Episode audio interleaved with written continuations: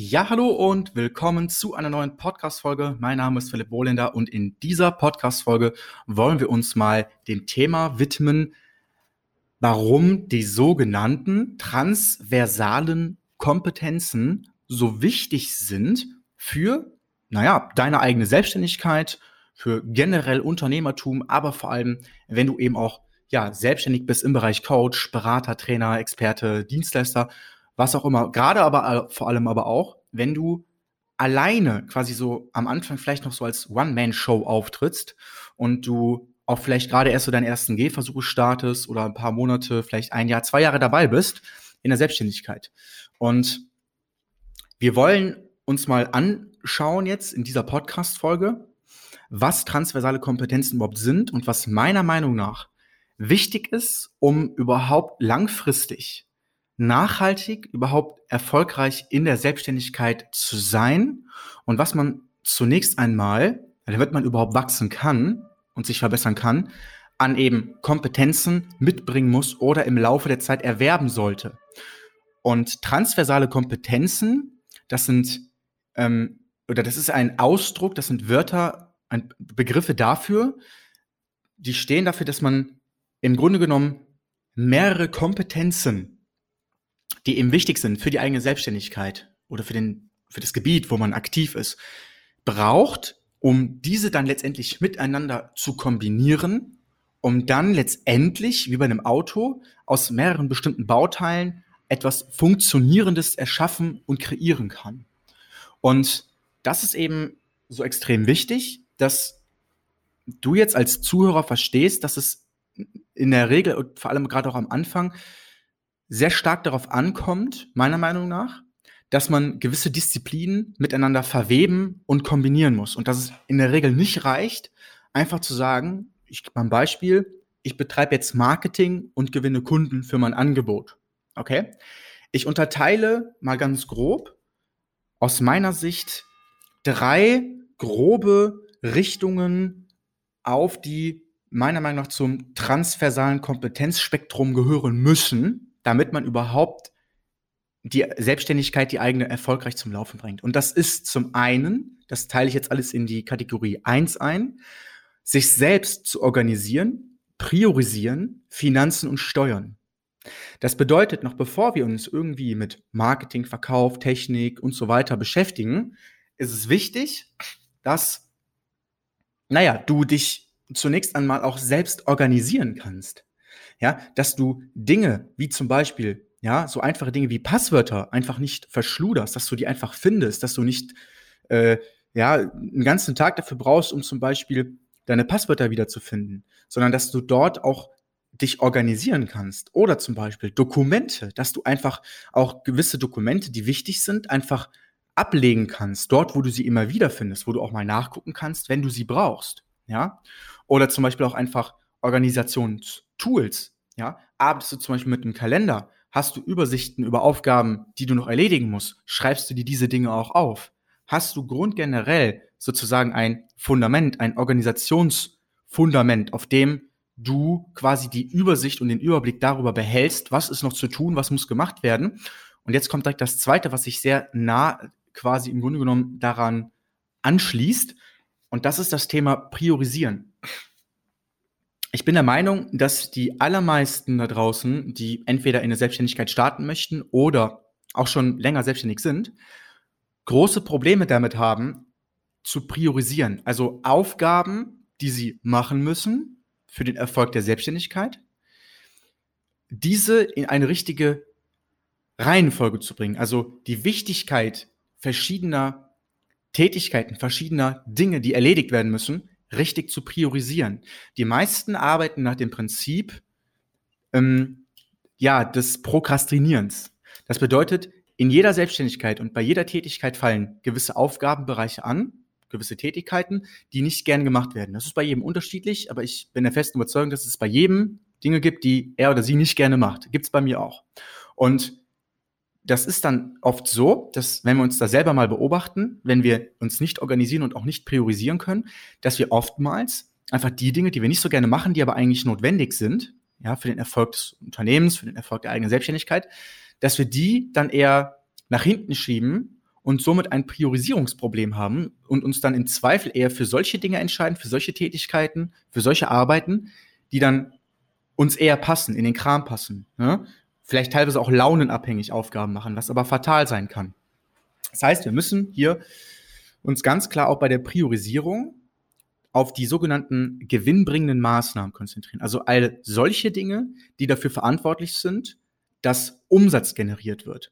In erster Linie. Und erst dann kommen beispielsweise, ich sage jetzt mal, sehr kreative Aufgaben, zum Beispiel das Ausarbeiten eines Logos, ja, zum Beispiel, oder halt generell irgendwelche Designaufgaben. Also all jene Dinge, die eben nicht für den tatsächlichen Umsatz sorgen am Ende des Tages, sondern die Dinge, die letztendlich Kleinigkeiten sind, Details sind, ja.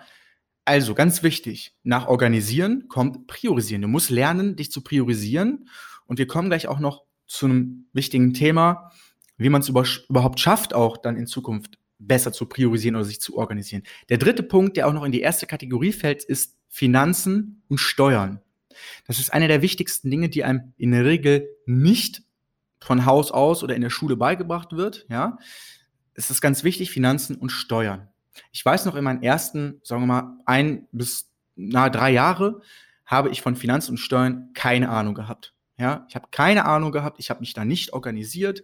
Ich hatte da auch ähm, nicht mal ein Geschäftskonto zugegebenermaßen. Ja, ich habe alles, was reingekommen ist und was an Ausgaben rausgegangen ist, auch an privaten, ja, habe ich quasi, ähm, ja, habe ich alles in einen Topf geworfen, was ganz schwierig ist, was ganz, ganz natürlich äh, äh, ja fatal sein kann. Und ich glaube, dass diesen Fehler machen viele andere, die eben auch niemanden haben, der einem sagt, wie wichtig beispielsweise ja ein separates Geschäftskonto ist für die eigene Selbstständigkeit. Alleine schon die Buchungen, ja, die, wenn du nur ein einziges Konto hast und über ein Konto deine privaten sowie betrieblichen Ausgaben und Einkünfte organisierst, Allein die privaten Buchungen, die du am Steuerberater mehr bezahlst, weil du nur ein privates Konto hast, ist fatal. Jetzt werden wahrscheinlich viele, die das hören, nicken, weil sie das eventuell früher auch nicht so gewusst haben, mittlerweile aber vielleicht hoffentlich richtig machen. Oder wenn du jetzt zuhörst und sagst, oh, Mist, das mache ich auch die ganze Zeit, schau auf jeden Fall, dass du dir privates Paperkonto, ein geschäftliches Paperkonto, ein geschäftliches, wirkliches Bankkonto und aber auch ein privates, richtiges Konto zulegst. Das ist ganz, ganz wichtig. Und dort zahlst du dir zum Beispiel dann jeden Monat ja, vom Geschäftskonto immer ein, ich sag mal, Gehalt aus. Spielt auch gar keine Rolle, ob du jetzt eine GmbH hast, ob du ein Einzelunternehmer bist, ein Kleinunternehmer. Es geht mehr ums Prinzip, es geht mehr um die Organisation. Dann ist es wichtig, dass du dir im besten Fall einen Steuerberater zur Seite holst, zur Seite nimmst. Und da kann ich wirklich nur empfehlen, aus meiner eigenen Erfahrung heraus auch, vergleiche bitte mal mindestens 30 Steuerberater. Es ist ganz wichtig, dass du hier vergleichst. Wir leben in Deutschland, wir haben hier die Vergleichsmöglichkeit und schreibe wirklich mal, ja, jedem Steuerberater so in deiner Umgebung, den du hast, ja, nach Möglichkeit so viel wie es geht, ähm, was du brauchst, ja, und also ne, die Abschlüsse halt, die Buchhaltung, also die Finanzbuchhaltung, die Einkommensteuererklärung, die Umsatzsteuervoranmeldung ähm, und so weiter, ja, also das sind alles Dinge, die brauchst du letztendlich. Schau da, dass du da vergleichst und frag dann direkt in der E-Mail an, ähm, mit, mit einem auch Belegbeispiel, dass du sagst, okay, du hast zum Beispiel im, im Monat, sagen wir mal, jetzt einfach mal so, damit man Wert hat, 20 bis 30 Belege. Und dann fragst du ganz klar nach, was wird das ungefähr kosten? Viele werden nicht antworten, viele werden antworten. Und dann hast du mal ein grobes, gutes Gesamtbild darüber, wie unterschiedlich die Antworten der Steuerberater sind. Und dann wird dir klar, wie wichtig es ist, zu vergleichen. Ich habe das nicht getan und bin damit auf die Nase gefallen. Ja. Ähm, und deswegen hol dir auf jeden Fall einen Steuerberater, kläre deine Finanzen, guck, dass du das alles wirklich auch übersichtlich strukturierst. Im nächsten Schritt geht es um den zweiten Block. Und im zweiten Block, da finden wir die Themen Marketing, Verkauf und Technik. Ja, und wir könnten natürlich jetzt diese Themen, also Marketing, Verkauf und Technik, wiederum in ganz viele Unterkategorien unterteilen. Das machen wir jetzt aber nicht. Es geht grundlegend darum, dass wenn du es gemeistert hast, dich zu organisieren, dich zu priorisieren, deine Finanzen und Steuern im Vorfeld sozusagen als Fundament im Reinen hast, dass du es jetzt schaffst, dich mal mit den Marketing-Themen zu beschäftigen, also deine Positionierung, dein Angebot, ja, deine Zielgruppe bestimmt hast, deinen Kundenavatar hast, was ja eigentlich jede Firma machen muss, egal ob sie physische Produkte verkauft, ob, ob äh, man jetzt Coach ist, Berater ist, ja, das sind alles Dinge, die sind wichtig, ja. Wo zum Beispiel findest du deine Zielgruppe, ja, auf Facebook, YouTube, LinkedIn, Instagram und so weiter. Das sind alles so diese Marketingfragen, die du auch nach Möglichkeit selber können musst. Ich bin mal ein Freund davon zu sagen, okay, klar, man kann die Dinge outsourcen, man kann die Dinge abgeben, ja, aber ich bin so ein Freund davon zu sagen, man sollte diese Dinge nach Möglichkeit auch ein Stück weit selber können. Weil dann weiß man wenigstens, was funktioniert und was machen zum Beispiel Agenturen da, ja, bei denen ich mich teuer eingekauft habe. Dann kann man das zumindest mal ein Stück weit nachvollziehen und kann hinterfragen, ob das da Sinn macht, was da passiert, ja. Und das braucht natürlich seine Zeit, ne? bis man diese ganzen Marketingaspekte so verinnerlicht hat, bis man gewisse Grundmechanismen kennengelernt hat. Man muss es nicht im Detail alles wissen, man kann es dann später ja auch abgeben. Da bin ich so ein Freund davon, das zu tun im späteren Verlauf. Aber so grundgenerell sollte man schon eine gewisse, eine gewisse Grundausbildung entsprechend auch im Bereich Marketing genossen haben. Ja, das ist ganz wichtig. Im zweiten Schritt geht es um Verkauf. Ja, wenn du das beste Marketing der Welt machst, ja, aber du kannst halt nicht verkaufen, dann wird's auch schwierig. Andersrum ja genauso. Ne? Wenn du halt, sag ich mal, gut verkaufen kannst, aber dein Marketing floppt, ja, dann hast du halt auch niemanden, dem du was verkaufen kannst. Ja, so. Wenn du wiederum aber, weil Marketing funktioniert, Menschen hast, die sich für dein Angebot interessieren und sich dann zum Beispiel auch bei dir melden, aber du nicht verkaufen kannst, da wirst du ebenfalls keinen Umsatz machen. Das heißt, Marketing und Verkauf bilden hier schon so eine Art Symbiose. Ja, also das Bild muss einfach passen, das muss stimmig sein und übrigens, wie du das lernen kannst, alles, ja, das kannst du bei uns quasi in einem kostenlosen Gespräch, kannst du das mit uns evaluieren, also herausfinden, wie du letztendlich für dein Angebot es schaffst, genau diese Dinge mal zusammenzubekommen. Also so hinzubekommen, dass du die ganzen Aspekte, die hier wichtig sind, auch für dich in Zukunft abhaken kannst, sodass du dich auf das konzentrieren kannst, worauf du dich eigentlich wirklich konzentrieren möchtest, nämlich wahrscheinlich auf deine Kunden und das Coaching. Ja.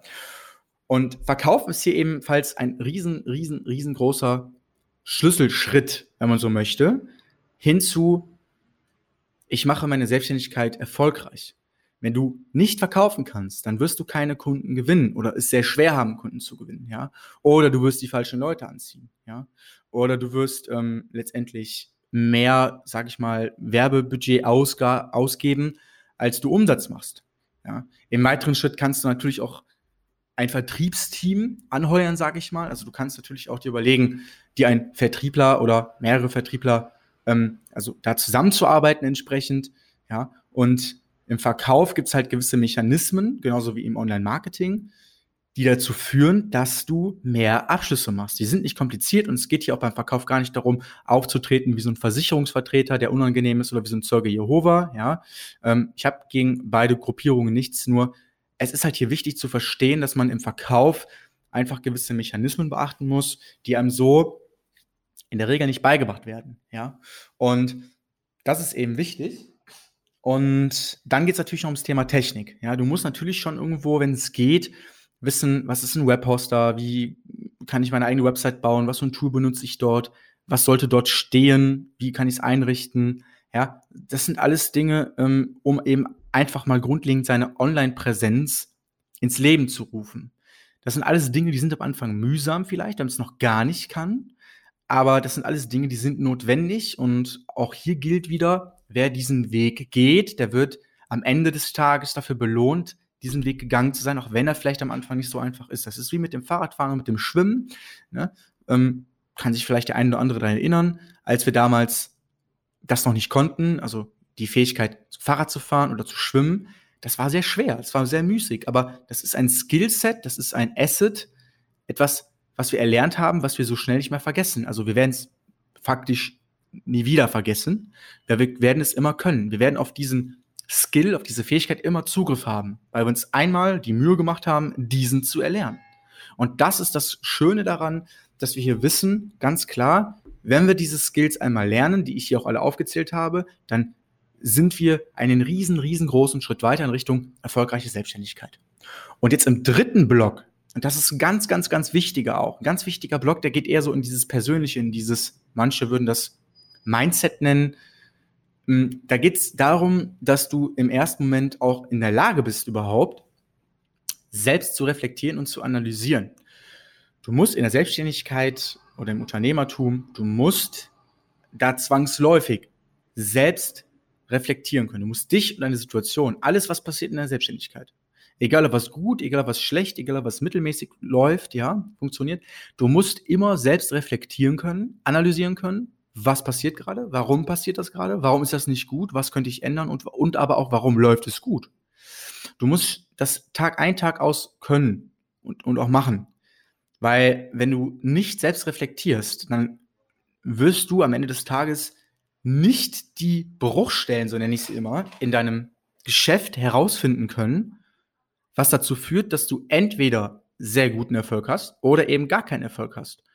Ja, weil letztendlich ähm, geht es ja auch immer darum, dass wenn du zum Beispiel schon guten Erfolg hast, wie du den dann weiter nach vorne treiben kannst. Ja, und dafür musst du auch reflektieren können, was gut läuft. Ja, und um dann das, was gut läuft, ähm, dass du da quasi mehr drauf drückst. ja, so kann man sich das vorstellen.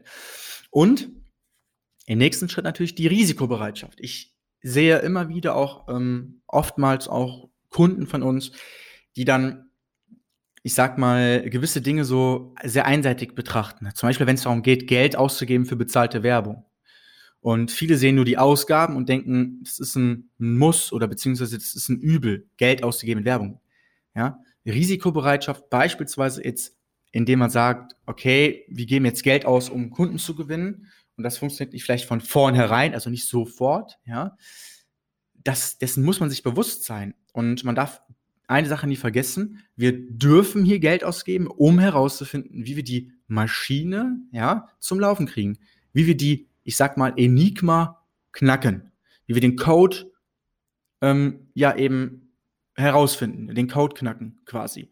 Und dafür ist Risikobereitschaft einfach extrem wichtig. Mit anderen Worten, wir dürfen es nicht schlimm finden, Geld dafür auszugeben, um herauszufinden, wie wir zukünftig immer und immer und immer wie am Fließband, wie so ein Schweizer Uhrwerk, Kunden zu gewinnen.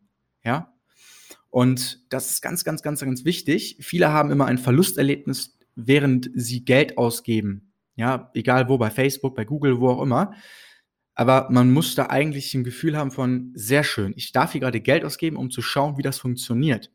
Ja, und wenn man dann zum Beispiel 200 Euro, 300 Euro, 500 Euro ausgegeben hat, dann ist es ja nicht so, dass das Geld irgendwie weg ist oder ich sag mal verbrannt ist, sondern man hat durch dieses Geld Erkenntnisse gewonnen. Wenn man sich das mal vorstellt wie ein Graph, ja, auf der oberen Seite haben wir halt die Werbeausgaben und unterhalb, also unten im Graph, da haben wir halt die, die Erkenntnisse, die wir gewonnen haben. Ja, und das ist halt linear.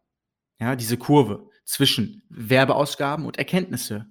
Und die meisten sehen aber die Erkenntnisseite nicht, sondern immer nur die Werbeausgabenseite. Und das fühlt sich dann an wie ein Schmerz, wenn man das so betrachtet, weil man nur die Ausgaben sieht und den Verlust, der damit einhergeht, der finanzielle sowie der scheinbar auch emotionale.